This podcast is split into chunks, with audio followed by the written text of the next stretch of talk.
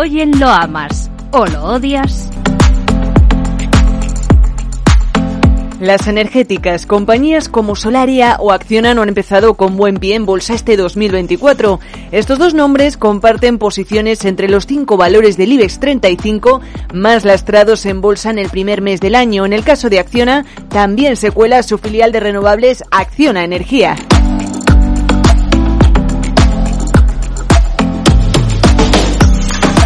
Pero, ¿qué es lo que está pesando tanto en el sector? Estas son las razones que nos da José Lizán, gestor de reto Magnus y CAD en Quadrig Asset Managers. Bueno, al final el sector está cayendo, yo creo que por dos motivos fundamentales. Uno, porque ha habido un repunte de yields en este inicio de año, ¿no? Tuvimos un final de año espectacular para todo el mundo renovable eh, en el momento en el que el bono 10 años americano y los bonos a 10 años de, Europa tuvieron un rally impresionante del mes de noviembre al final de diciembre y el segundo factor es que los precios forward de la electricidad están cayendo, ¿no? Y todo el mundo está metiendo en sus modelos de valoración pues que los precios de la electricidad de 60, 65, 70 euros van a estar más bien en la banda 45-50, ¿no? Y eso es lo que está pesando en este inicio de año muchísimo.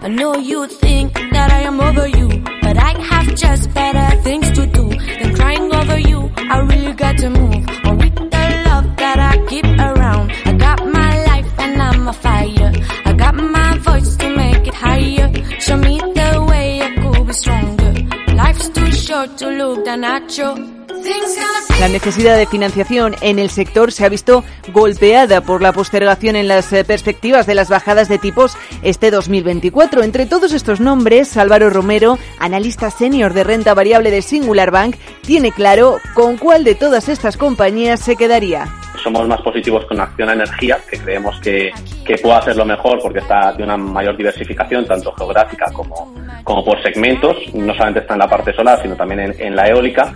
Y creemos que su valoración actual no tiene en cuenta el valor de, sus activos a 2024 y, y, el gran pipeline que tiene de cinco años. ¿no?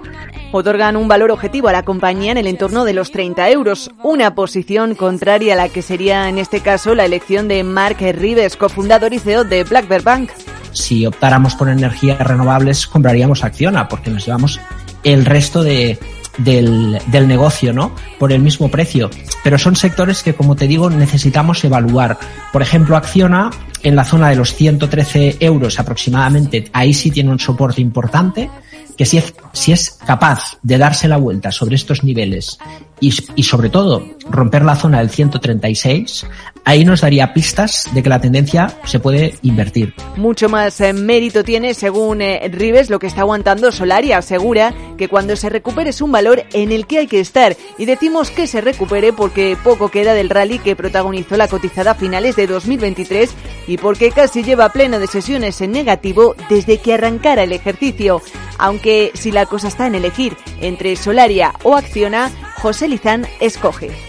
Yo creo que el punto que tiene de Money y Solaria eh, es un punto adicional. No veo a nadie lanzando una OPA por Acciona, ¿no? Yo creo que Acciona sigue su camino, es uno de los grandes players mundiales y se ve más afectada, pues también por la fuerte exposición al mercado americano, donde está habiendo muchos retrasos y donde el pipeline pues está costando mucho más, ¿no?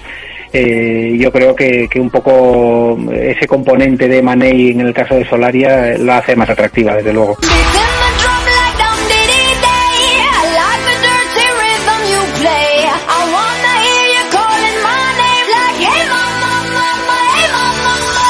El caso de Acciona es diferente, arrastra los números rojos desde 2023, eh, terminó el ejercicio como uno de los peores valores del IBEX 35 y la deuda a raíz de sus inversiones no deja un panorama atractivo para la compañía. Por si fuera poco, el fondo bajista Millennium International, que acaba de abrir una posición corta en Grifols, está posando su mirada ahora también en Acciona. Es una buena opción en líneas generales eh, para Juan Esteve, director de inversiones de Cow Markets y Zona Value Global, pero quizá no tanto en el corto plazo, al igual que el conjunto del sector energético yo creo que ese exceso de optimismo va a pegar también o va, a pesar muchísimo en el ánimo inversor y va a pesar muchísimo en las cotizaciones, con lo cual yo lo que espero es que tenga un exceso de volatilidad también más elevado que lo tuviera el año pasado, pero aún así, dependiendo también del inversor o del inversor, dependiendo de sus carteras, es una buena opción, yo creo que es una buena opción, pero quizás no tanto para el corto plazo.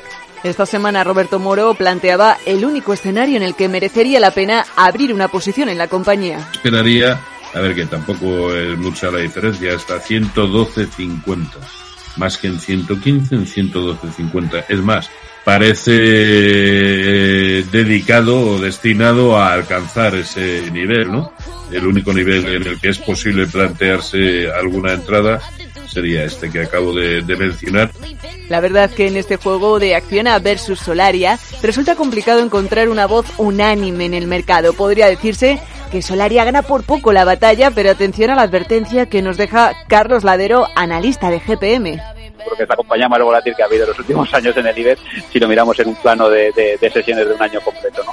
Con lo cual, pues, pues como digo, es decir, si, si, nos gusta el sector yo creo que es una buena compañía y si no nos gusta y queremos que ha tocado techo, como algunos piensan, pues lo mejor es esperar y buscar otros sectores.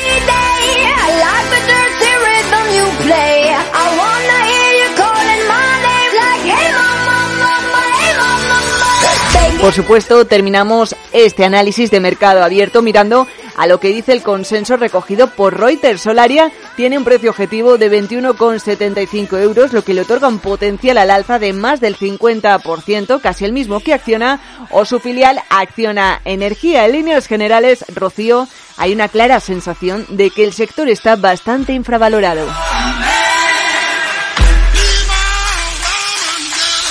¿Lo amas o lo odias?